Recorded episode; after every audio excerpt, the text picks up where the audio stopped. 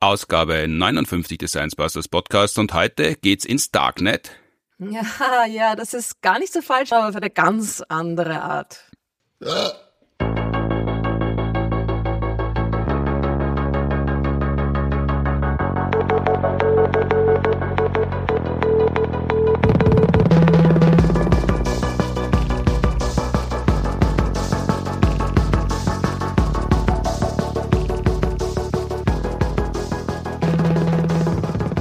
Herzlich willkommen zur 59. Ausgabe des Science Busters Podcast, produziert wie immer mit Unterstützung der Uni Graz und der TU Wien.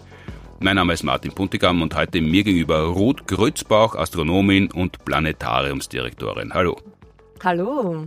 Letzte Ausgabe haben Florian Freistetter, auch Astronom, und ich, nicht Astronom, gesprochen über Klimakrise, Klimaaktivismus, und warum es völlig bekloppt ist, die Überbringer der schlechten Nachrichten zu kriminalisieren und wie die Auslöschung von Leben auf der Erde auch nachhaltig gelingen kann, beziehungsweise ob wir das überhaupt schaffen können. Heute verlassen wir die Erde wieder und es geht unter anderem ums Missing Satellite Problem und dunkle Galaxien.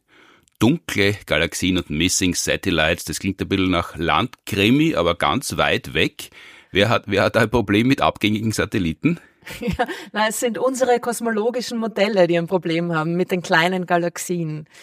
Na, und weil die kleinen Galaxien eben meistens um die großen herumfliegen, heißen sie Satelliten. Das ist wie ein Schwarm. Die großen Galaxien, die, die halten sich ein paar kleine Galaxien. Warum eigentlich? Oder ist das einfach ein gravitatives Phänomen? Naja, das ist äh, die Art und Weise, wie Galaxien quasi entstehen. Mhm.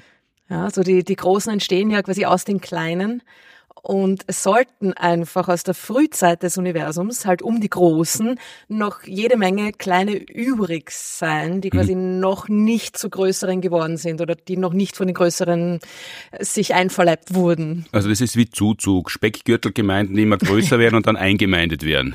Ja, so in die Richtung, ja. Aber die werden halt so richtig eingemeindet. Mhm. Also die werden richtig äh, angezogen, verschluckt, vermischt mit den Sternen der größeren Galaxie. Und jetzt sind diese Satelliten abgängig oder kaputt oder was ist mit denen los? Naja, es ist so, so, dass es in den Simulationen, die Art und Weise, wie wir quasi das Universum beschreiben und versuchen zu verstehen, ist ja durch äh, Simulationen, mhm. also großräumig zumindest versuchen wir das Universum so zu verstehen. Und es gibt einfach in diesen Simulationen wie die Strukturen im Universum entstehen, ne? Viel mehr kleine Galaxien als in Wirklichkeit. Und zwar viel, viel, viel mehr kleine Galaxien, als es in Wirklichkeit gibt. Also, aber wie kommt man drauf, dass es viel mehr gibt als in Wirklichkeit? Weil, mm, weil das Saldo bei den Simulationen nicht stimmt. Es kommt bei der Rechnung mehr raus, als man, als man sieht, weil kann, kann man die alle sehen? Also niemand wird die ja mit freiem Auge beobachten und dann durchzählen. Na, oh ja. Also nicht mit freiem Auge, aber durchzählen schon. Das ist so, dass das in den Simulationen halt einfach alles voll ist mit kleinen Galaxien. Mhm. Ja, also es ist, äh, es sollte die Milchstraße zum Beispiel ja hunderte kleinere Satellitengalaxien haben. Und das hat sie einfach nicht. Und gerade um die Milchstraße herum, da, da sieht man ja die kleineren Galaxien noch eher, weil die halt auch näher dran sind. Mhm. Und die, die Kleinen sind natürlich schwer zu finden, weil sie kleiner sind, weniger Sterne haben, weniger hell leuchten. Aber gerade um die Milchstraße herum sollte man die schon sehen können. Und man kann ja auch einige sehen. Zum Beispiel die Magellanischen Wolken. Die zwei Satellitengalaxien der Milchstraße, die man mit freiem Auge am Himmel sehen kann. Also nicht von unserer Position leider, sondern von der Südhalbkugel. Wenn wir von Simulationen sprechen, also im Alltag zu simulieren, bedeutet was anderes als das Universum und Galaxien zu simulieren. Oder wenn die simulieren, aber was, was macht man denn? Wer simuliert denn da womit? Ja, na simulieren heißt ja eigentlich so machen, als wäre es echt. Also kann man verschiedene Sachen simulieren. Man kann so tun, als würde man arbeiten und man arbeitet nicht. oder, oder man simuliert halt einfach die Vorgänge des Universums und probiert sie so hinzukriegen, wie sie halt in echt waren früher und damit das Ergebnis zu reproduzieren, das ich beobachten kann. Ja. Mhm. Und das macht man mit Supercomputern. Und diese Simulationen, die sind ja in den letzten naja, 20 Jahren quasi so richtig groß geworden und die, eine, eine der bekanntesten ist die Millennium-Simulation. Das, ist, das haben sicher die meisten Leute schon mal gesehen, diese berühmten mm, netzartigen Strukturen, so in rosa gehalten. Es sieht ein bisschen aus wie, wie, wie Neuronen im Gehirn eigentlich. Ja, also es ist irgendwie so eine Art ja, Netzwerk.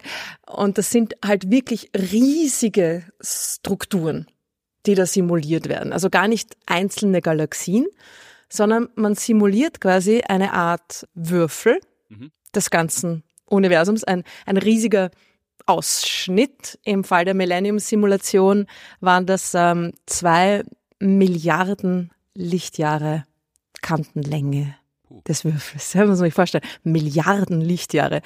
Und da drinnen sind halt dann Teilchen, jetzt nicht im Sinne von einzelne Teilchen, so wie man es in der, in der Physik versteht, Elementarteilchen, sondern da ist ein Teilchen in der Simulation einfach ein, ein riesen Massenblob, ja. Und da hat ein Teilchen ungefähr eine Milliarde mal die Masse der Sonne. Und davon habe ich Milliarden ja, also Milliarden von Milliarden und das macht quasi das ganze Universum aus. Und dann verfolge ich, was mit diesen Teilchen, unter Anführungszeichen, da passiert im Laufe des Alters des Universums. Mhm. Und dann kriege ich Strukturen heraus, ja? Diese Strukturen, ist das das, was man unter Filamente versteht? Ja, genau. Also das sind Strukturen, die nicht mehr quasi einzelne Galaxien sind, sondern Filamente, riesige langgezogene Strukturen von, von vielen, vielen, vielen Masseansammlungen, ja. Und der springende Punkt ist ja der, dass das was ich da simuliere, nicht normale sichtbare Materie ist eigentlich, mhm. sondern dunkle Materie. Von also der man ja gar nicht so genau weiß, was es ist, oder? Man hat keine Ahnung, was es ist. das ist noch, noch ärger als nicht so genau wissen. Vorsichtig formuliert, man weiß nicht so genau. Nein, man hat keinen blassen Schimmer. Also vielleicht, weiß, ist, vielleicht ist das der muss. Grund für die Fehlkalkulation, dass man was simuliert, wo man keine Ahnung hat, was man eigentlich gerade macht. Na eh, das passt wieder zum Simulieren, gell? Ja. Na, es ist äh, so, dass man aber den, die, die Auswirkung der dunklen Materie ja, obwohl man keine Ahnung hat, was es ist, mhm. viel leichter berechnen kann. Mhm. Weil das Ding wechselwirkt nur gravitativ. Das heißt, ich brauche mich nur um die gegenseitige Anziehungskraft der Masse kümmern und nicht um den ganzen anderen dirty Shit, der da abgeht. Ja, so, also, sobald man normale Materie hat, wechselwirkt die halt auf alle anderen Arten und Weisen, auf die Materie wechselwirkt. Ja. Und das wird, das wird messy. Und das erspart man sich im ersten Durchgang dieser Simulationen meistens, indem man eben nur die dunkle Materie simuliert, also nur die Masse. Und wenn ich nur die, die Gravitation simuliere, nur die Auswirkung der, der Masse aufeinander, dann ist es ja quasi wurscht. Dann kann ich gleich nur die dunkle Materie hernehmen, weil von der gibt's ja auch viel mehr. Die dominiert ja total die Strukturentwicklung, die Gravitationskraft wird ja von der dunklen Materie dominiert, weil es davon viel, viel, viel mehr gibt als sichtbare. Aber was ist viel, viel mehr? Wie, in welchem Verhältnis steht das ungefähr, sichtbare Materie und unsichtbare? Also dunkle und helle Materie sagt man ja eigentlich nicht, oder? Also man sagt ja Materie und dunkle Materie. Das stimmt. Na, weil man von der Materie viel mehr weiß. die, eigentlich ist die dunkle Materie, der Name ist ja auch blöd. Hm. Also es sollte ja eigentlich unsichtbare Materie heißen. Obwohl es auch komisch. Ja, das, das erinnert dann doch sehr stark an des Kaisers neue Kleider. Das Märchen von Hans Christian Andersen. Ah, wir haben total viel unsichtbare Materie, wir wissen nicht, was es ist, aber da ist sie auf jeden Fall.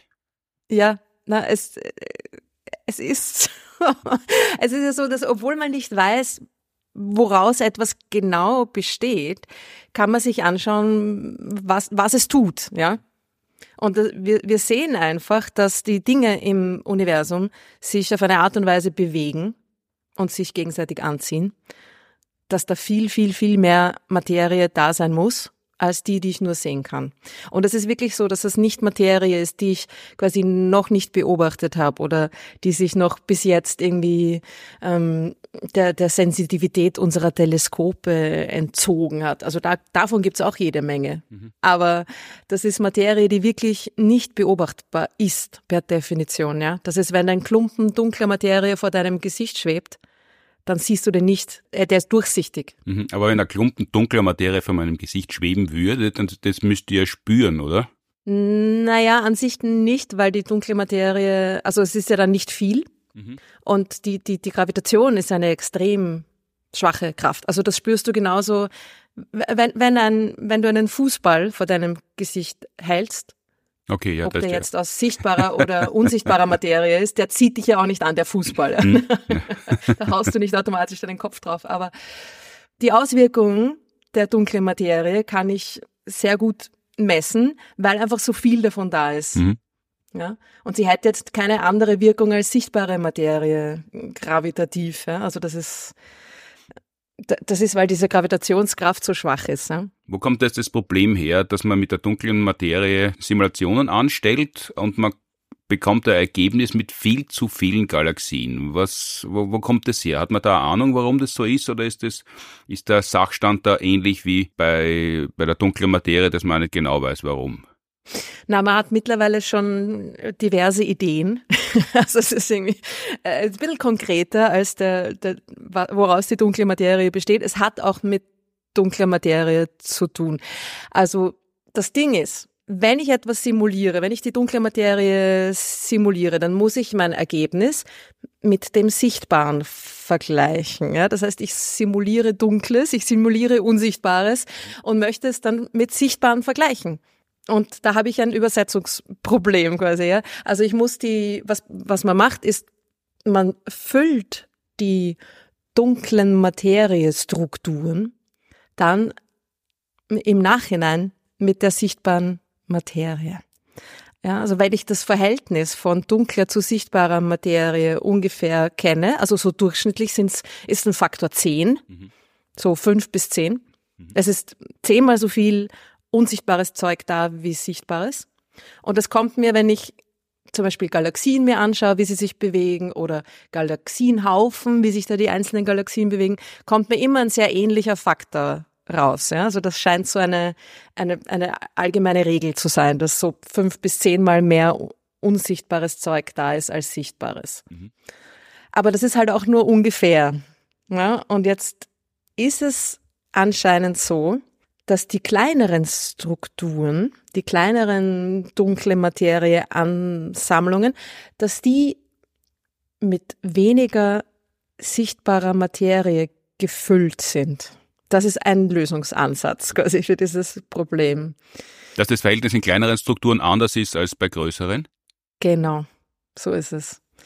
Und die Frage ist natürlich, das ist ein Lösungsansatz, das ein Lösungsansatz, dass man sagt, dort, wo es nicht passt, ist einfach anders. Ja, das ist der Anfang. Das, ähm, irgendwo muss man mal anfangen. Ja, ja, irgendwo muss man mal eine, eine Hypothese quasi hinaushauen und sagen, so und so könnte es sein. Aber das ist ja auch nicht komplett aus der Luft gegriffen. Mhm. Und es ist einfach so, dass in den kleinen Galaxien vielleicht andere Dinge passieren als in den großen. Und es ist ja auch wirklich so, dass die kleinen andere Eigenschaften haben als die großen. Ja. Und eine Möglichkeit, wie was da passieren könnte, ist, dass in den kleinen Galaxien oder in den kleinen dunklen Materieansammlungen, quasi am Anfang ist ja, die, die, die Ansammlungen bestehen ja zuerst, äh, oder die, es sammelt sich an, weil die Gravitation auf die dunkle Materie wirkt und die sich zusammenballt. Ja. Und dann ist in den kleinen Ansammlungen einfach so, dass sich da die sichtbare Materie nicht so gut halten kann oder nicht so gut aneinander klumpen kann und dass da eben nicht so viele Sterne entstehen wie in den großen Ansammlungen von dunkler Materie.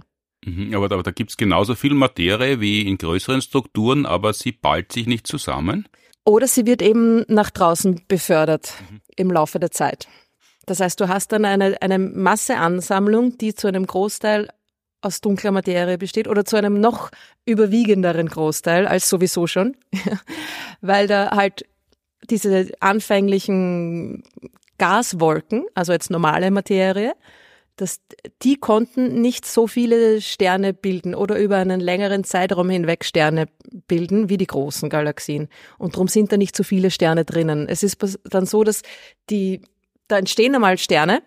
Da entsteht die erste Sterngeneration. Und es ist jetzt ja so, dass dann irgendwie so eine Verteilung von verschiedenen Sternen entsteht. Also entstehen große, mittlere, kleine, mehr kleine als große, aber trotzdem die großen sind die, die quasi die Sternpopulation irgendwie dominieren. Also die, die versauen es quasi allen. Also die haben einfach ein, ein, ein sehr turbulentes, kurzes Leben. Irgendwie live fast, die young. Und die pfeffern da jede Menge Material nach draußen in ihrem kurzen, turbulenten Leben, die fetten Sterne. Die haben, das nennt man dann Sternwind. Und durch diesen Sternwind, ja, da, ich habe es fast gedacht. ja, ja da komme ich nicht drum herum. Also wirklich ein Sternwind, äh, den man aber nicht anzünden braucht, weil der Stern ja selber schon brennt. Genau. Sehr praktisch. ja?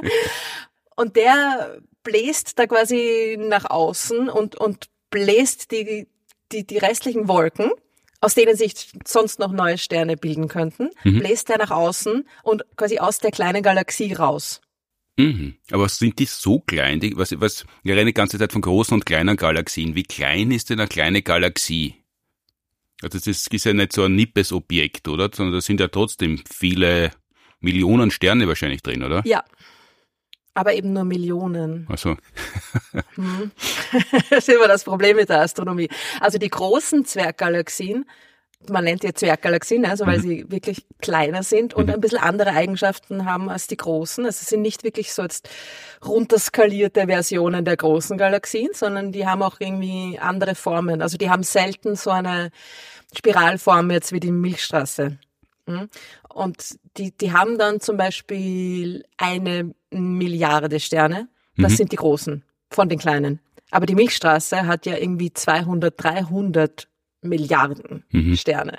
Also das ist schon mal ein, mindestens ein Faktor 100 oder 1000 an Sternenanzahl, ja, an Größe, an Masse. Und es gibt dann kleinere und kleinere und die haben dann vielleicht 100 Millionen oder ein paar Dutzend Millionen Sterne. Das ist wirklich wenig. Mhm. Ne? Also auf Galaxienskalen. Ne? Ja. Und es ist eben so, dass die kleinen wesentlich mehr dunkle Materie zu haben scheinen als die großen. Und die wird dann, es ist wie ein Ausmalbild klingt das ein bisschen. So malen nach Zahlen, dann kriegt man die Struktur, das ist quasi dunkle Materie und dort mhm. war dann noch einzelne Farbfelder vorgesehen ist, da, da malt man dann ein bisschen rot und ein bisschen blau und so weiter und das ist dann die sichtbare Materie, die man dann erst anfärbelt, wenn man die Struktur mit der dunklen Materie ähm, grob skizziert oder berechnet oder simuliert hat. Ja, es ist halt das Problem, dass du, wenn du die riesigen Skalen des Universums simulieren willst, mit der Genauigkeit von kleinen Dingen wie Sternen, mhm. ja, dann, dann hast du rechnerisch ein Problem. Weil ein Stern oder die, die Entstehung eines Sterns in einer riesigen Wasserstoffgaswolke ist ja selbst schon ein komplexes, ein komplexer Vorgang. Ja? Mhm. Also man kann entweder quasi die Sternentstehung in einer Wolke simulieren, wo ich quasi mir kleine Wolkenteile hernehme und, und, und die als meine Teilchen habe mhm. und dann schauen, was die miteinander machen und wie es dann zu der Entstehung von Sternen kommt. Aber dann habe ich mir quasi eine große Gaswolke oder vielleicht sogar mehrere große Gaswolken nebeneinander simuliert. Aber wenn ich jetzt quasi das ganze Universum mit, mhm. mit Millionen, sogar Milliarden von einzelnen Galaxien drinnen simulieren will, dann schaffe ich das quasi nicht mit der Genauigkeit, die ich brauche, um die, die, die Dinge, die sichtbare Materie macht, auch gut zu simulieren. Mhm. Na? Und ich, ich habe dann immer, also ich habe quasi, ich habe Simulationen, wo ich mir quasi eine Galaxie und was in einer Galaxie drinnen passiert, simulieren kann, aber eben nicht auf so einer großen Skala, dass ich mir anschauen kann, was passiert in all den Galaxien auf kleiner Skala, und gleichzeitig im, im, in der Entwicklung der großen Strukturen des Universums. Mhm. Also es ist quasi eine Simulationsungenauigkeit, mit der man leben muss. Ja. Und es ist ja so, dass mhm. es auf großen Skalen sehr gut passt. Mhm. Das ist eigentlich erstaunlich, wie gut es passt. Das waren, Leute waren ja auch überrascht. Nach den ersten Simulationen, so in den, so in den Nullerjahren, in den späten Nullerjahren mhm. unseres Jahrtausends, äh, da war dann irgendwie so, oh, das schaut total so aus, wie die Strukturen im Universum wirklich verteilt sind. Mhm. Und dann ja, kann es nicht so falsch sein, sagen wir jetzt mal so. Ne? Wenn es auf großen Skalen gut passt, hat man da schon mal was richtig gemacht. Wie ein schlechter Feldstecher, mhm. wo man je, je genauer man schauen möchte, desto ungenauer oder desto, desto unklarer kann das Bild werden, wenn die Optik nicht gut genug auflöst. Also man sieht dann zum Beispiel gegenüber am Berghang, wenn man in den Bergen unterwegs ist und man sucht nach einem Murmeltier am Gegenhang, sieht man vielleicht mhm. die großen Bäume und Felsstrukturen und alles, was dann immer noch kleiner wird, das verschwimmt dann eigentlich und man kann nur mutmaßen, dass irgendwo irgendein Murmeltier sein könnte, aber sicher ist man nicht. So in die Richtung, ja. Und wenn ich die einzelnen Murmeltiere sehen kann, wenn mhm. ich jetzt ein super tolles Teleskop auf meine, auf meinen Berghang richte, mhm.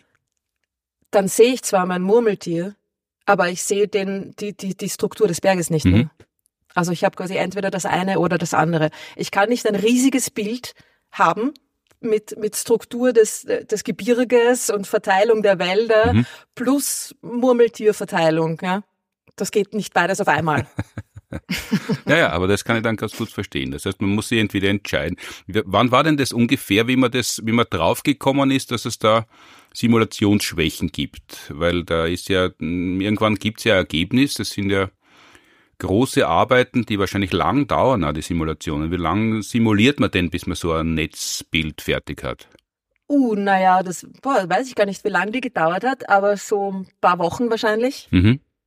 Also es dauert schon ein, ein Zeitl. Es hat sich natürlich schon auch viel getan in der Zwischenzeit. Und man hat jetzt in den so letzten, weiß ich nicht, fünf bis zehn Jahren ungefähr oder weniger als zehn Jahren, sagen wir mal, im letzten Jahrzehnt, hat man dann auch einiges an großen Simulationen gemacht, die schon quasi hydrodynamisch waren. Also hydrodynamisch heißt das, was normale Materie macht.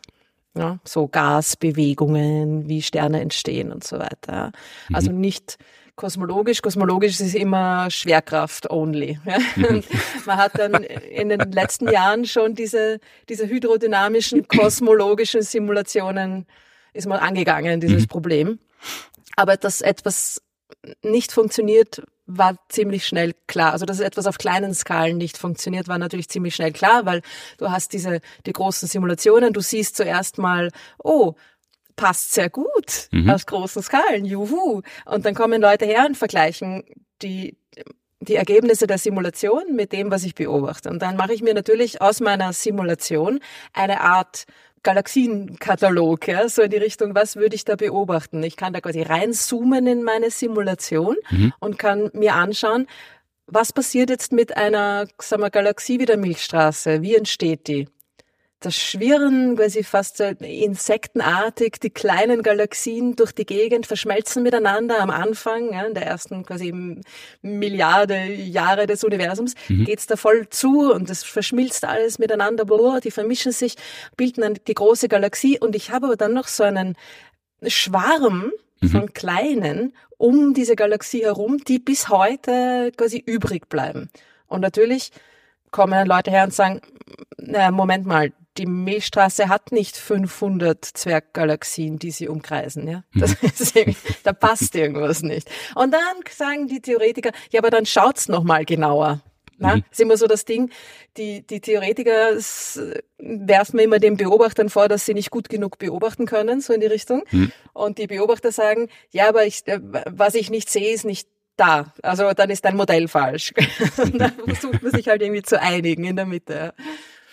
Und dann kam halt diese Idee, naja, man muss einfach noch genauer suchen. Es könnte sein, dass diese kleineren Galaxien eben durch diesen Prozess des äh, Feedback, nennt man das, mhm. wo ein, wo, oder nicht, nicht ein Stern, sondern wo, wo viele, wo eine Sternpopulation von großen Sternen da das Gas quasi aus der Galaxie raus bläst, ja, durch, auch Supernova-Explosionen, die passieren ja dann sehr schnell bei diesen großen Sternen, so nach ein paar wenigen Millionen Jahren explodieren die schon wieder und dann entstehen am Anfang Sterne, aber die erste Sterngeneration, wenn sie quasi durch ihre Sternwinde da das Zeug rausbläst und mhm. explodiert, reinigt mir quasi die Galaxie von Gas und dann können keine weiteren Sterne entstehen. Also es bleibt nur bei dieser ersten Sterngeneration.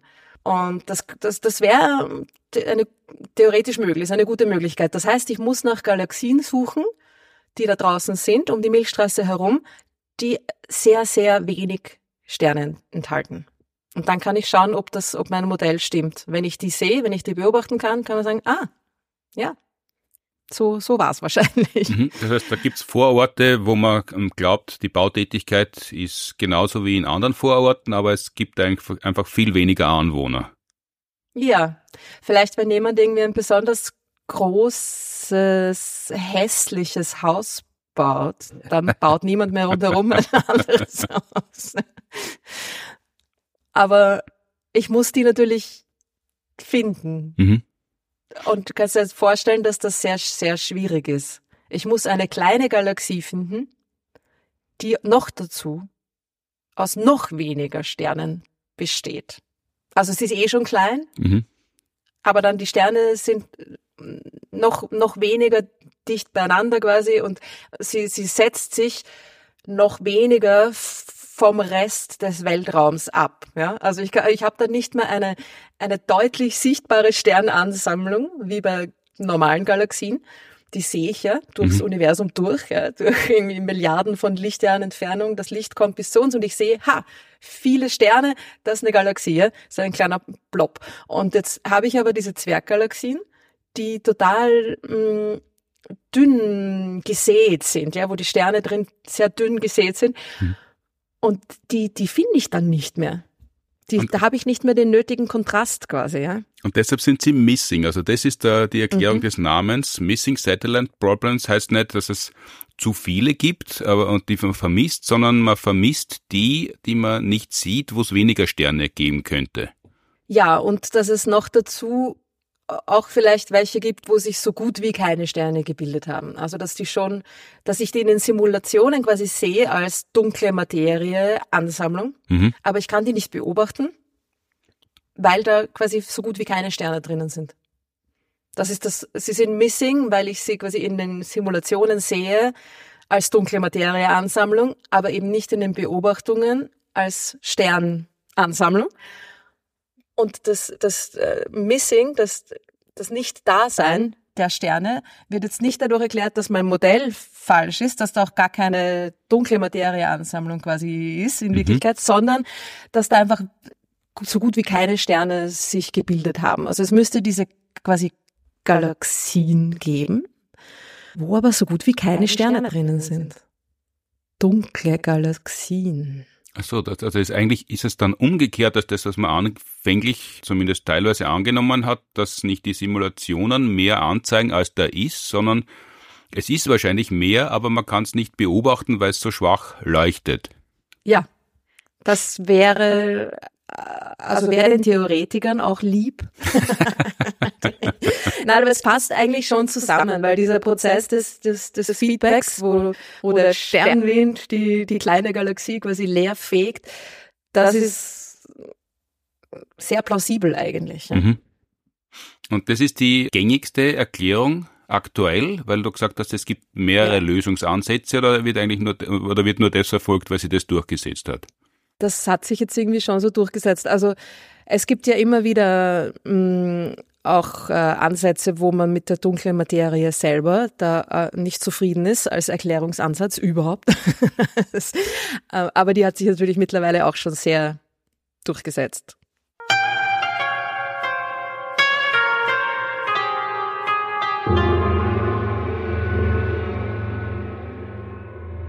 Wir, wir reden es die ganze Zeit von Galaxien, große Galaxien, Zwerggalaxien, große Zwerggalaxien, kleine Zwerggalaxien. Und, und in manchen ist mehr drinnen, in manchen ist weniger drinnen, deshalb kann man manche besser simulieren, manche schlechter simulieren oder manche simuliert man hin, ohne dass man sie sehen kann.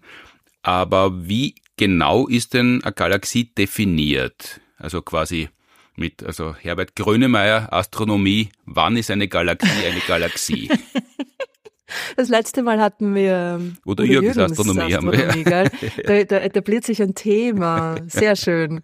Das müssten wir mal singen auf der Bühne. Ja. Wann ist eine Galaxie eine Galaxie? Ja, na, das ist ja genau das Problem. Wenn man daherkommt mit äh, dunkle Galaxien, ja, ist eine Galaxie eine Galaxie, wenn sie nur aus dunkler Materie besteht? Mhm. Auch ohne Sterne? Eine Galaxie? Na, eigentlich nicht. Naja, oder vielleicht schon. es gibt halt keine ordentliche Definition von dem, was eine Galaxie ist. Das ist ja eh ganz typisch eigentlich in der Astronomie. Das ist typisch, dass, dass es keine Dinge ordentlichen Definitionen gibt. Ja. Weil wenn man sich anschaut, wie gestritten worden ist, ob Pluto ein Planet ist oder nicht, dann ist das schon ganz genau definiert worden. Ja, aber halt dann mit viel Bauchweh, mhm. erst im Nachhinein, weil man quasi keine andere Wahl mehr hatte, mhm. als einen Planeten zu definieren. Mhm musste man dann und dann, das war alles irgendwie so, oh na, wie definieren wir das jetzt? Und das ist ja auch eine ziemlich uh, fragwürdige Definition rausgekommen dabei. Und dann lassen wir es bei Galaxien ganz bleiben. Da sagt man sich, ah, mit Planeten ist es schon, schon so urschwierig und bei den Galaxien, da greift man gar nicht hin, weil wenn man anfängt, wer weiß, wo man da hinkommen, da müssen wir. Es hat sich bis jetzt einfach noch nicht so als äh, notwendig herausgestellt diese Definition anzugehen, weil es ist auch, was, was hat man da noch davon? Es ist ja alles in der Astronomie da draußen oft so eben kein Einzelding. Also ein Stern ist schon irgendwie ein Einzelding. Mhm. Und ein Stern ist ja auch mehr oder weniger definiert. Ich weiß nicht, ob offiziell, aber ein Stern muss eben Kernfusion betreiben, quasi von selber leuchten, mehr Energie abstrahlen, als er von außen bekommt. Das ist so schon eine Art Definition, weil ein Stern ja doch auch ein recht abgegrenztes einzelnes Ding ist. Mhm. Ein Planet schon auch irgendwie, aber ein Planet ist nur dann ein Planet, wenn eben ein anderer Stern da ist. Oder nicht? Es gibt ja auch Planeten, die sich irgendwie von ihrem Stern losgerissen haben und jetzt da alleine vagabundieren durch, durch die Galaxie. Diese die Rogue, Rogue Planet. Genau. Okay. so ein bisschen, ein bisschen Star Wars, oder? Rogue One. Und die, die Sache ist halt die, dass, dass, es, dass es oft schwierig ist, Objekte, die eben entweder auf was anderes angewiesen sind in ihrer Existenz oder die einfach nicht so abgrenzbar sind wie Galaxien, die zu definieren, ist einfach sehr schwierig. Weil wann hört eine Galaxie auf? Hm. Die Milchstraße könnte man auch sagen, ja, die hört da irgendwann auf. Die, die Sternenscheibe ist dann irgendwann einfach aus. Stimmt auch nicht ganz.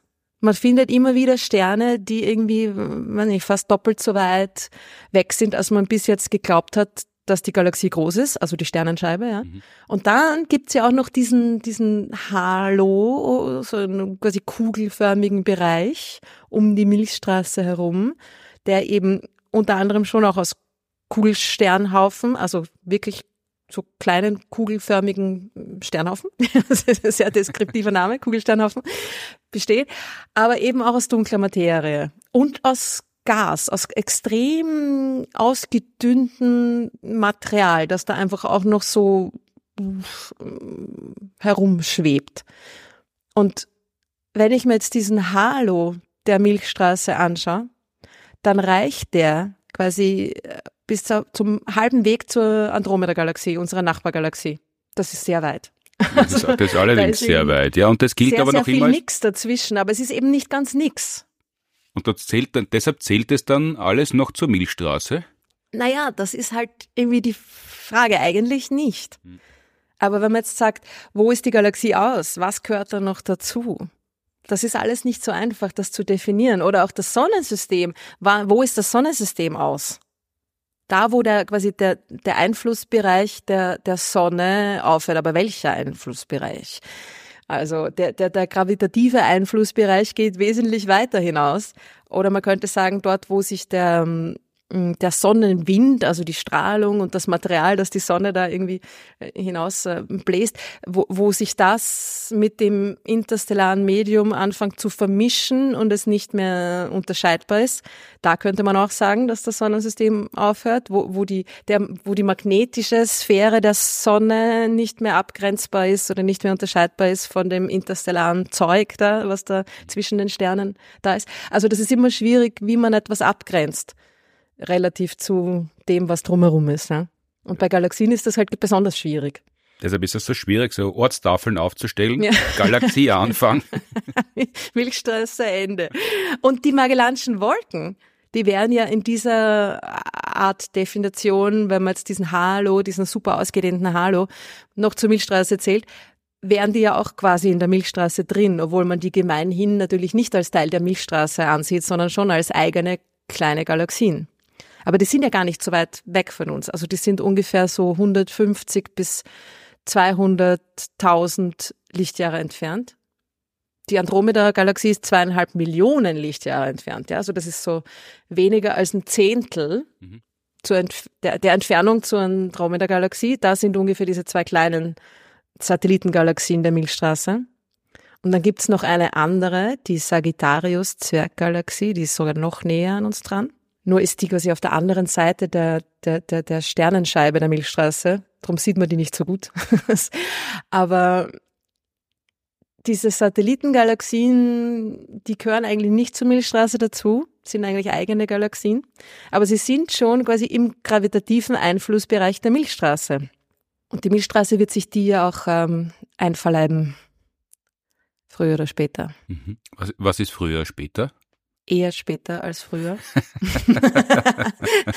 Aber da geht es um ein paar Milliarden Jahre, ja, oder? So. Genau. So zwei Milliarden Jahre ungefähr. Also schon bevor die Milchstraße und die Andromeda-Galaxie dann zusammenstoßen. Und man, man sieht ja sogar schon diesen, diesen Magellanischen Strom. Das ist so ein Gasschweif, der sich hinter der großen Magellanischen Wolke, der größeren dieser beiden Zwerggalaxien, herzieht, einmal quer über den Himmel drüber. Aber das sieht man nicht im, im sichtbaren Licht, weil das halt einfach Wasserstoffgas ist und das leuchtet nicht im sichtbaren Licht, sondern im Radiolicht. Aber wenn man ein Radio Teleskop auf den Himmel richtet oder wenn man jetzt irgendwie äh, Radioblick hätte, dann würde man da einmal quer drüber über den Himmel so einen, einen, einen Streifen sehen, der sich hinter dieser kleinen Galaxie herzieht, weil dieses Gas quasi von der Schwerkraft der Milchstraße schon aus dieser kleinen Galaxie raus, rausgezogen wird. Also es ist eigentlich eine unabhängige Gemeinde in der Nähe der Hauptstadt, aber es gibt sehr viele Pendler und Pendlerinnen. Ja, genau. Ja, so ist es. Und irgendwann wird diese kleine Gemeinde halt eingemeindet ja, in die Milchstraße. Aber ja, na, die, die Sache ist jetzt halt, stimmt das mit diesen vielen kleinen, dunklen Galaxien, die es geben sollte? Man müsste sich auf die Suche machen nach diesen Zwerggalaxien, nach diesen Mini-Galaxien, die aus so gut wie nur dunkler Materie bestehen und sehr, sehr wenigen leuchtenden Sternen. Aber was ist sehr, sehr wenige? Also die, die drei werden nicht reichen, aber 10.000 Sterne und dann gilt schon als Galaxie, wenn genug dunkle Materie rundherum ist? Naja, also wenn da jetzt 10.000 Sterne sind, ich weiß gar nicht, was die kleinste jemals entdeckte Zwerggalaxie ist. Das ist ja auch irgendwie dann so ein fließender Übergang hm. zu diesen Kugelsternhaufen. Also eigentlich ist es so wie Vorarlberg oder wie es Inntal. Das sind viele Ortschaften, aber man kann es auch als Megacity, die nie äh, aufhört, den ganzen Flussverlauf, kann man das ja topografisch so bezeichnen. Und das wird ja, glaube ich, ja teilweise gemacht. Ja, es ist so zersiedelt quasi. Mhm. Mhm. Und wenn ich jetzt irgendwie nur 10.000 Sterne habe, dann habe ich eigentlich keine Chance, die, die zu sehen auf die Entfernung. Die Sterne selber glauben, sie sind urgut und leuchten eh spitze, aber kriegen gar nicht mit, dass sie von außen nicht beobachtet werden können. So in die Richtung. Sind ein Wurscht, glaube ich. ja. Aber es gibt ein, ein lustiges Projekt, ein lustiges Teleskopprojekt, das sich genau auf die Suche nach diesen kleinen, dunklen Galaxien, also klein, so klein sind die ja gar nicht, ja, aber sie sind äh, dunkel, also sie haben sehr wenig Sterne. Mhm. Sie haben eh sehr, sehr viel dunkle Materie aber es sind halt kaum Sterne drinnen. Und dieses Teleskop genau, macht sich genau auf die Suche nach dieser Art von quasi dunkler Galaxie. Mhm. Und das heißt das Dragonfly-Teleskop. Also Libellenteleskop? Ja, es klingt weniger cool auf Deutsch, oder? Ja, klingt wie eine Wasserwaage. ja. Bisschen fad. Ja, aber es wäre das Libellen. Teleskop. Mhm. Aber ich finde Dragonfly ist schon besser. Ja, ja, noch dazu, wenn ich eben jetzt auf die Suche mache, äh, und ich glaube, Libellen sind ja Raubtiere, soweit ich das in Erinnerung habe. Wenn das Teleskop fliegt ja jetzt nicht durch die Gegend, sondern durchmustert das den Himmel, nehme ich an. Steht auf der Erde. Die, die Libellen, das bezieht sich auf die Facettenaugen mhm. eigentlich.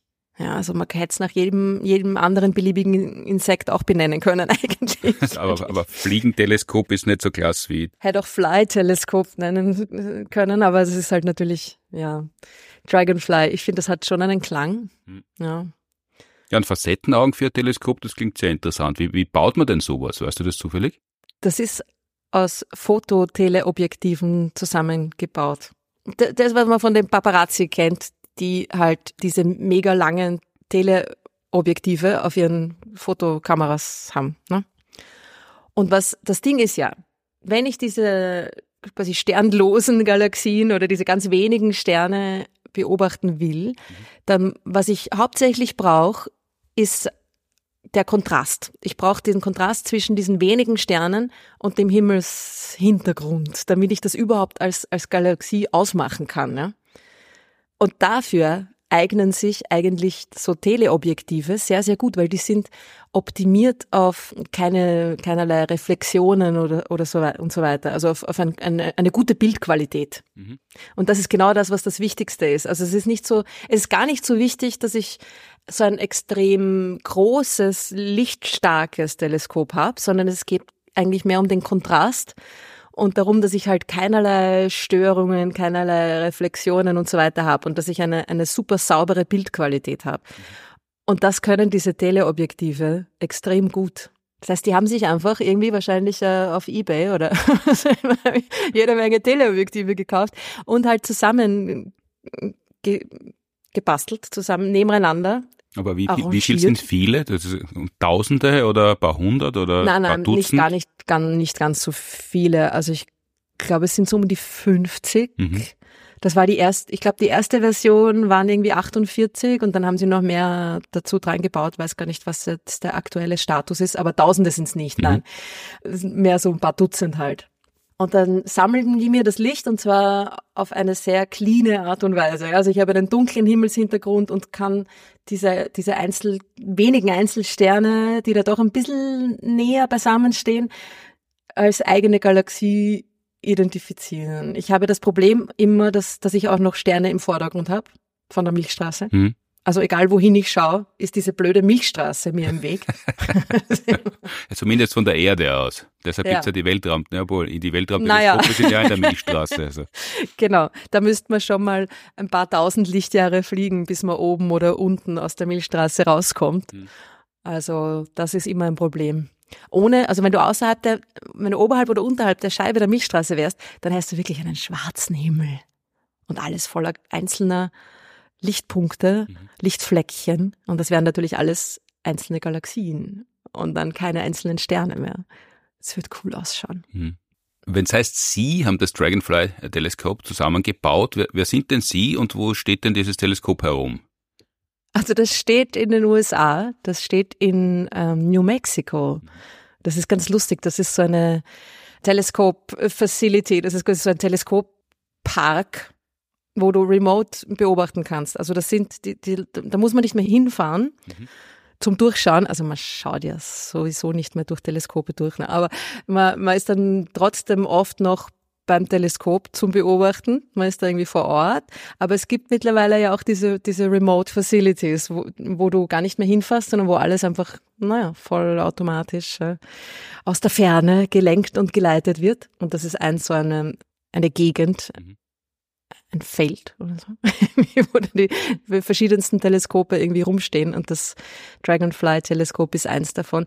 Das ist eine US-amerikanische Arbeitsgruppe, also es sind natürlich verschiedene Nationalitäten dabei, aber das ist Peter von Dockum, ist glaube ich der PI und einige andere Leute. Hm. Es schaut ja ziemlich martialisch aus, wenn man sich anschaut. Schaut es ein bisschen aus wie ein Patriot-Abwehr, Raketenabwehrsystem mit lauter Röhren, wo man Diese, ja, so, jetzt verstehe ich. Ja, ja. Oder eben wie ein Wespennest, ein Ausschnitt eines Wespennests äh, mit all diesen Einflug- und Schlupflöchern. Mhm. Na, sie haben wahrscheinlich das Ding gebaut und sich nachher gedacht, wie nennen wir es jetzt? Und dann sind sie alle drumherum gestanden, haben sich so irgendwie einfach mal zehn Minuten lang angeschaut. Oder vielleicht hat es gar nicht so lange gedauert. Es ist schon so ein bisschen, also man kriegt einfach diese Konnotation eines Insekts, finde ich, wenn man es sich anschaut. Das schaut schon und das ist ja ein riesiger Vorteil. Es ist kein Akronym, sondern es ist ein echter Name. Also es ist ja Stimmt. eine Ausnahme in der Astronomie. ja. also Dragonfly als Akronym hinkriegen, hui. Naja, geht Aber schon es gibt sicher Leute, die das schaffen. Man schafft ja alle möglichen Sachen. Naja, jetzt promptet man das einfach in einen Chatbot hinein und dann kriegt man schon irgendwas raus. Ach, die Möglichkeiten heutzutage. Jetzt gibt es dieses Dragonfly und der, was waren denn die Ergebnisse bislang? Also haben die dann ja, äh, Zwerggalaxien gefunden mit dieser Art der Optik? Ja, sie haben jede Menge Zwerggalaxien gefunden damit. Und es ist, es ist sehr lustig, weil es gibt dann ein paar, die wirklich zu einem Riesenfaktor aus dunkler Materie bestehen. Das gab es diese, die eine Dragonfly 44, wo die, die erste Untersuchung dieser Galaxie gezeigt hat, dass sie mehr als 99,99 Prozent dunkle Materie enthält. Also das heißt, wie, wie misst man das? Ich schaue mir die Sterne an, die wenigen Sterne, mhm. die ich da äh, identifiziere und nehme ein Spektrum auf. Also ich zerlege das Licht in verschiedenen Farben und dadurch kann ich die Geschwindigkeit dieser Sterne messen. Mhm. Also die, die Geschwindigkeit aller Sterne in dieser Galaxie relativ zueinander. Geschwindigkeitsdispersion nennt man das. Und man macht das hauptsächlich eben mit diesen Kugelsternhaufen. Mhm. Das ist so ein einzelner Klumpen, wo viele, viele Sterne beisammen sind. Die, die sehe ich auch leichter natürlich und kann daher auch leichter ein, ein, Spektrum aufnehmen.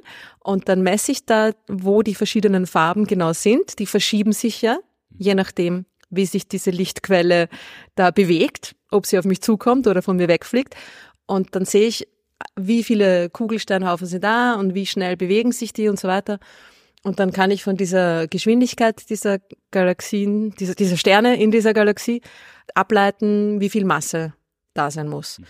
Oder wenn, ich, wenn, wenn die Galaxie zu schwach ist und ich es quasi gar nicht schaffe, da mir ein, ein, ein Spektrum aufzunehmen, das, das gut genug ist, dass ich da die Geschwindigkeit messen kann, schaue ich einfach, wie viele Kugelsternhaufen sind da.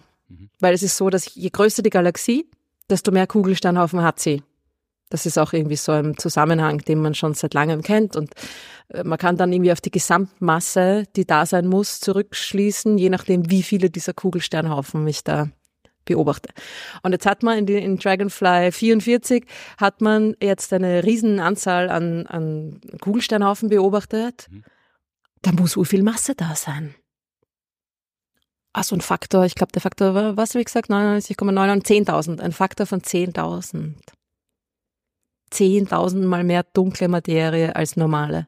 Also praktisch überhaupt gar keine Sterne und fast nur dunkle Materie? Genau. Und das war natürlich eine Riesensensation. Zuerst mal so, ha, es stimmt, es gibt diese dunklen Galaxien.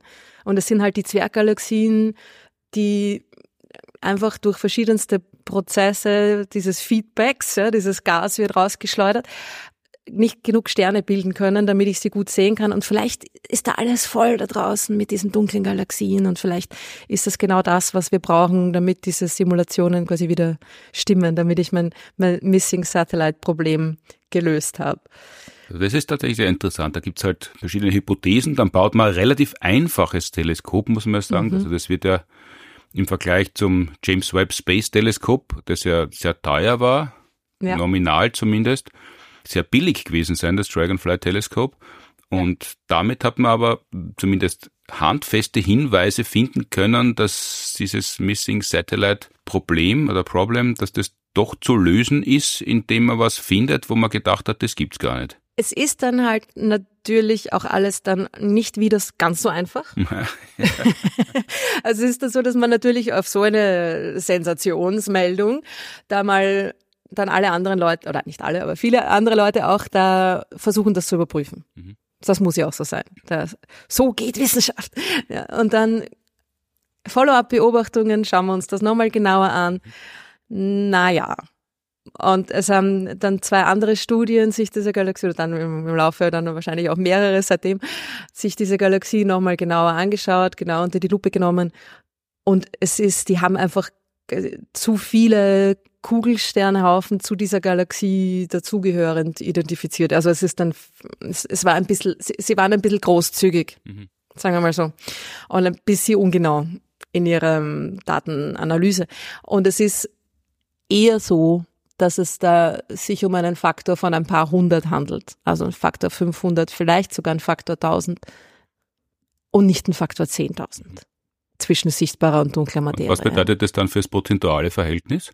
dann sind dann, naja, 99 und ein paar zerquetschte Prozent immer noch, ja. Also, also noch immer fast alles? Über 99 Prozent dieser Galaxie ist unsichtbar. Also immer noch fast alles. Ja. Aber eben nicht ein verrückter Faktor von 1 zu 10.000, sondern vielleicht ein Faktor von 1 zu 100, 1 zu 500, was durch diesen Feedback-Prozess gut erklärbar ist. Ja? 1 zu 10.000 ist eigentlich fast schon zu viel. Also das ist irgendwie unplausibel, sagen wir es so. Und dann war irgendwie der, fast schon die, die Erleichterung irgendwie groß. So, es ist doch nicht alles ganz so extrem. Aber es ist so, dass wirklich Zwerggalaxien anscheinend wesentlich mehr dunkle Materie enthalten, weil eben durch ihre eigenen fetten Sterne, mhm. die da am Anfang schon entstehen, das, das Gas, aus dem sich dann in, in weiterer Folge bei anderen Galaxien, bei größeren Galaxien noch mehr Sterne bilden, rausgepfeffert wird. Ja. Jetzt, jetzt sind es aber trotzdem Galaxien, obwohl das Verhältnis so äh, unproportional ist. Gibt es eigentlich umgekehrt auch und heißt es dann auch Galaxie, also ähm, Galaxien, die fast gar keine dunkle Materie haben, sondern nur ein paar Sterne? Und das ist das Lustige, weil es ist anscheinend bei diesen kleinen Galaxien so, dass es auch solche gibt. Und das Man hat genau mit diesem Dragonfly-Teleskop nämlich auch Galaxien gefunden, die anscheinend überhaupt keine dunkle Materie brauchen, um ihre Bewegung zu erklären. Mhm. Und das ist natürlich eigentlich noch eine größere Sensation, weil plötzlich so, keine dunkle Materie notwendig. Das ist bei großen Galaxien nicht der Fall. Man hat noch keine große, normale, sage ich jetzt mal, Galaxie beobachtet, mhm. die ohne dunkle Materie auskommt. Das gibt's nicht. Mhm. Aber die kleinen anscheinend schon. Und das ist natürlich sehr spannend. So im ersten Moment könnte man sagen, ha, vielleicht brauchen wir ja doch keine dunkle Materie. Wenn es da jetzt plötzlich kleine Galaxien gibt, in denen keine dunkle Materie drin ist, vielleicht ist das mit der dunklen Materie alles doch irgendwie ein bisschen an Schaß. Hätten wir ja gern. Weil es natürlich sehr unangenehm, wenn irgendwie 90 Prozent des Universums aus etwas bestehen, was man nicht kennt, nicht sieht. Äh, blöd, ja. Aber in Wirklichkeit ist es natürlich so, dass wenn ich Galaxien finde, die keine dunkle Materie haben, dass die das Konzept der dunklen Materie bestärkt. Na, weil wenn, wenn ich sage, die die dunkle Materie ist gar nicht da, sondern das ist irgendwie zum Beispiel ein, eine Abwandlung des Gravitationsgesetzes, was mir diese Messungen erklärt. Dann müsste das aber quasi überall gleich sein. Wenn ich einfach ein, ein, wenn mein Gravitationsgesetz auf großen Skalen irgendwie anders funktioniert, dann müssten alle Galaxien, egal ob groß oder klein, quasi da einen ähnlichen Anteil haben von diesem, von diesem zusätzlichen Effekt. Ja? Und es ist jetzt aber so, dass es bei den großen Galaxien da irgendwie so hinkommt, dass, weil die alle einen ähnlichen Faktor, dunkle Materie haben, aber dann die kleinen nicht. Das heißt, ich kann das eigentlich fast nicht mehr durch eine Abwandlung des Gravitationsgesetzes erklären, weil sonst müsste es ja gleich sein. Was das es aber nicht, halbwegs verständlich erklärt? Ja, was es aber nicht ist. Ja? Das heißt, man beobachtet was bei den großen Galaxien ein bisschen was anderes als bei den kleinen. Deshalb kann man die kleinen, wenn man so möchte, oder zur Not oder praktischerweise ohne dunkle Materie oder mit wenig dunkler Materie erklären, aber bei großen scheitert man dran. Genau, also bei den großen braucht man immer dunkle Materie, um sie zu erklären. Mhm. Wie kommt eine kleine Galaxie ohne dunkle Materie aus, wenn es ja von der so viel gibt? Äh, wie, wie, wie kann sie die, die dunkle Materie quasi vom Leib halten? Ja, das ist jetzt das, das Spannende. Wie erkläre ich das? Eigentlich ist es fast schwieriger, eine Galaxie ohne dunkle Materie zu erklären. Weil so bilden sich ja die Strukturen. Die, die, das, die, diese dunkle Materie ist ja überall. Und ähm, wie, wie ist die die losgeworden? Wie, wie sind die kleinen Galaxien diese dunkle Materie losgeworden? Eine Möglichkeit ist jetzt auch wieder diese Interaktionen zwischen Galaxien. Ja? Also es kann sein, dass genau das irgendwie passiert ist, was kleinen Galaxien passiert, wenn sie an einer großen vorbeifliegen. Es wird Material rausgerissen. Und da muss man sich jetzt überlegen, was kann da passiert sein? Entweder es sind quasi Sterne aus einer anderen Galaxie rausgerissen worden, die dunkle Materie aber nicht. Mhm. Oder andersrum, es ist irgendwie dunkle Materie aus der Galaxie entfernt worden und die Sterne sind aber irgendwie übrig geblieben. Das ist jetzt, das ist nicht unmöglich, dass sowas passiert, aber das Ding ist, dass so eine Konfiguration meistens halt nur vorübergehend existieren kann, ja, weil eine Galaxie ist im Gleichgewicht. Ich habe dunkle Materie, sichtbare Materie, das alles ist irgendwie ausbalanciert. Und wenn es jetzt da zu irgendeinem Zusammentreffen von zwei Galaxien kommt, da wird alles quasi äh, aus dem Gleichgewicht gebracht und ich nehme jetzt da dunkle Materie aus dieser Galaxie raus, dann ändern sich dann die, die Orbits der Sterne, ja, die Bahnen der Sterne gehen in andere Richtungen und so weiter. Das Ganze verändert sich und das ist eigentlich nicht wirklich stabil. Das heißt, die Tatsache, dass ich diese Galaxien sehe, die kaum dunkle Materie haben, die Tatsache, dass ich sie sehe, heißt eigentlich, dass es die schon auch länger geben muss. Weil sonst wäre es sehr unwahrscheinlich, dass ich sie sehe, wenn die Dinge nur so vorübergehend existieren. Ne? Also das, diese Erklärung ist irgendwie unwahrscheinlich, mhm. allein von den, von den Zeitskalen her, die, die da involviert sind. Ja. Also es ist, es hat wahrscheinlich irgendwas mit diesen Interaktionen zu tun. Wahrscheinlich ist eher, dass ein, eine, ein Gasstrom aus einer Galaxie herausgezogen worden ist, so wie es jetzt gerade bei der großen Magellanischen Wolke passiert. Mhm. Ja, dieser, dieser Stream, dieser, dieser Schweif, dieser Gasschweif, den man im Radiolicht einmal quer über den Himmel sieht. Äh, und dass dann aus diesem Gas, das da irgendwie rausgezogen worden ist, die, die Galaxie ist quasi weitergeflogen und die, die ist jetzt nicht mehr da, wo dieser Gasstrom ist. Und aus diesem Gasstrom entstehen Sterne und da ist aber dann keine dunkle Materie rundherum, quasi von Anfang an und darum kann sich das auch wieder irgendwie stabilisieren, ja, und dann kann das auch länger existieren. Und dann hast du dann eine kleine Galaxie, die quasi nur aus den frisch entstandenen Sternen besteht, wo da vorher dieser Gasstrom war und da ist aber keine dunkle Materie mehr drinnen oder, oder drumherum. Weil die dunkle Materie mit der, mit, mit der größeren Struktur weitergezogen Quasi ist. mitgeflogen ist, genau. Ja. Und dann gibt's noch eine interessante Option. Es könnte auch sein, dass die dunkle Materie sich irgendwie selber rausgeworfen hat. das, das kann die auch noch. Das wissen wir noch nicht. Weil wir wissen ja generell noch eher wenig über die dunkle Materie. Also das Ding ist, dass man dunkle Materie ja immer als kalt annimmt. Die Cold Dark Matter. Und kalt heißt irgendwie, die, die, die interagiert nicht mit sich selber. Mhm. Die hockt da einfach nur rum und tut nichts. Außer Gravitation verursachen, aber eben nicht, sie interagiert nicht. Mhm. Das heißt quasi kalt, also dynamisch kalt irgendwie. Jetzt kann es aber sein, dass die dunkle Materie quasi mit sich selber, in der Interaktion mit sich selber, nicht, nicht nur kalt ist, sondern so lauwarm. das ist irgendwie, ja, die, die dunkle Materie ist ihr eigenes Fußbad. Ja, die hat's ganz fein mit sich selber. Also wir wissen nicht, ob das wirklich so ist und das ist natürlich also eigentlich wahrscheinlich eher nicht. Aber da wir einfach so wenig noch über die dunkle Materie wissen, ist das eine, es ist eine Option, die man auch nicht ganz ausschließen kann. Das ist eine schöne Projektionsspielwiese, quasi dunkle Materie. Man weiß eigentlich so wenig drüber, dass man, wenn man mal eine Idee hat, kann man die mal hinschmeißen und dann schauen, ob sie bicken bleibt. Ja, so ungefähr könnte man das sagen. Das ist eine gute Beschreibung.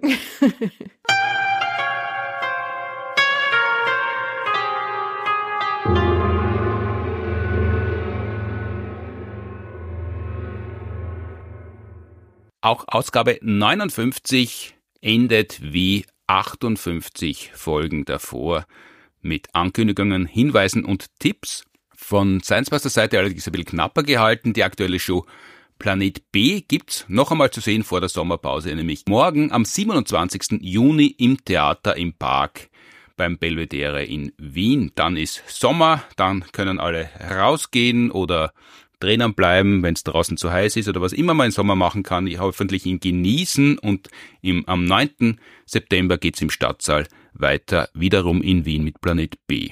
Ja, und ich muss leider noch ein bisschen länger arbeiten. Wir auch noch im Juli mit dem Planetarium unterwegs. Und zwar bin ich in der Buga, in der Buga, bei der Buga in Mannheim. Buga, für die, die nicht wissen, was das ist, Bundesgartenschau. Okay, weil das klingt ein bisschen nach der verstorbenen, Buga, Buga. Äh, nach, der Freizeitbeschäftigung vom verstorbenen äh, äh Ex-Ministerpräsidenten. Nicht, nicht, genau. Ja. Der feine Unterschied. Ja, nein, so geht's dort natürlich nicht zu, sondern äh, es ist eigentlich ziemlich cool. Es ist ein altes militärisches Gelände, das jetzt irgendwie ja in diese Bundesgartenschau da umgewidmet wurde und das haben sie eigentlich ganz cool gemacht. Und ich mache kleine Weltraumausflüge mhm. im Planetarium, gibt da Vorstellungen für Schulen, aber die sind schon alle ausgebucht. Aber es gibt, glaube ich, noch Karten für die Nachmittagsvorstellungen. Schaut euch das einfach an auf der Webseite, die wir natürlich verlinken. Es ist vom 8. bis 16. Juli mhm. übrigens. Ja, ganz schöner Zeitraum. Ja, kannst ja. ganz Mannheim ja, damit es sich lohnt. Genau. Und in Salzburg Und dann, bist du dann auch noch, oder? Genau. Und dann bin ich noch in Salzburg, mehr oder weniger am Rückweg fast. Ähm, am 19. Juli bin ich in, beim Ferienspiel der Kinderfreunde Salzburg. Mhm. Und dann noch ein Termin in Wien in der Bücherei Meidling nachmittags am 20. Juli. Und dann darfst du auch in den Sommer. Dann darf ich auch in den Sommer. Wir, wir haben für Kinder auch was zu bieten, kein Ferienspiel, allerdings unsere Show Science Busters for Kids, die wir schon vor dem Sommer mal im Theater im Park gespielt haben. Das ist die Show für Kinder ab neun Jahre plus minus, kann natürlich auch ein bisschen jünger sein, ist nicht so genau, weil die Eltern, die mit sind, sind ja auch nicht nur neun Jahre, sondern weit drüber. Und da spielen wir wieder am 19. September, zuerst um 11 Uhr Science Busters for Kids und um 15 Uhr Global Warming Party Hard für die Jugendlichen im Theater im Park. Alle Informationen und Ticketlinks und so weiter wie immer unter sciencebusters.at. Ja, und Martin, du spielst dann auch dein Solo Glückskatze im hm. Herbst dann ein paar Mal. Genau. Und zwar am 20. und 21.10. im Theatercafé Graz und am 27.10. in Wien in der Kulisse. Und im November, am 9. und 10. nochmal im Kabarett Niedermeyer. Genau, ist da noch ein bisschen hin, aber wenn alle jetzt schon Karten bestellen, dann ist schneller voll, haben alle was davon. Ja. Informationen gibt's unter puntigam.at. Ich glaube, da war ich diesmal so fleißig und habe schon alle Termine eingetragen. Für alle, die Strand- oder Gipfelsieg-Lektüre brauchen, das Jubelbuch der Science Busters. Wissenschaft ist das, was auch dann gilt, wenn man nicht dran glaubt, gibt's nach wie vor zu erschwingen als Hörbuch oder als Druckbuch oder auch als E-Book. Hörbuch gelesen von Thomas Leubel, erschienen im Hörverlag. Das gedruckte Buch gibt's bei Hansa. Und seit 2007 gibt es uns ja auch noch wöchentlich als Radiokolumne auf Radio FM4 nachzuhören. Einmal pro Woche, einmal am Samstag, einmal am Montag in der Früh und nach der Sommerpause, da stehen die Termine aber noch nicht fest, wird es auch weiterhin Frag die Science Busters die einstündige Fragerunde geben, einmal im Monat zum Thema Klima. Fragen zur heutigen Folge und andere Fragen, die wir beantworten sollen und hoffentlich auch können an podcast.sciencebusters.at oder über Instagram oder Facebook. Wer mag, kann ein Audiofile schicken. Danke an die TU Wien und die Uni Graz, die die Produktion des Podcasts unterstützen. Danke fürs Zuhören, Streamen, Downloaden, Abonnieren, Bewerten, Empfehlen, Abdunkeln und unsichtbar machen oder was auch immer man mit einem Podcast anstellen möchte. Danke Ruth Grützbauch für die galaktischen Auskünfte. Bis zum nächsten Mal. Tschüss, habe die Ehre. Macht's es gut. Baba. Ja.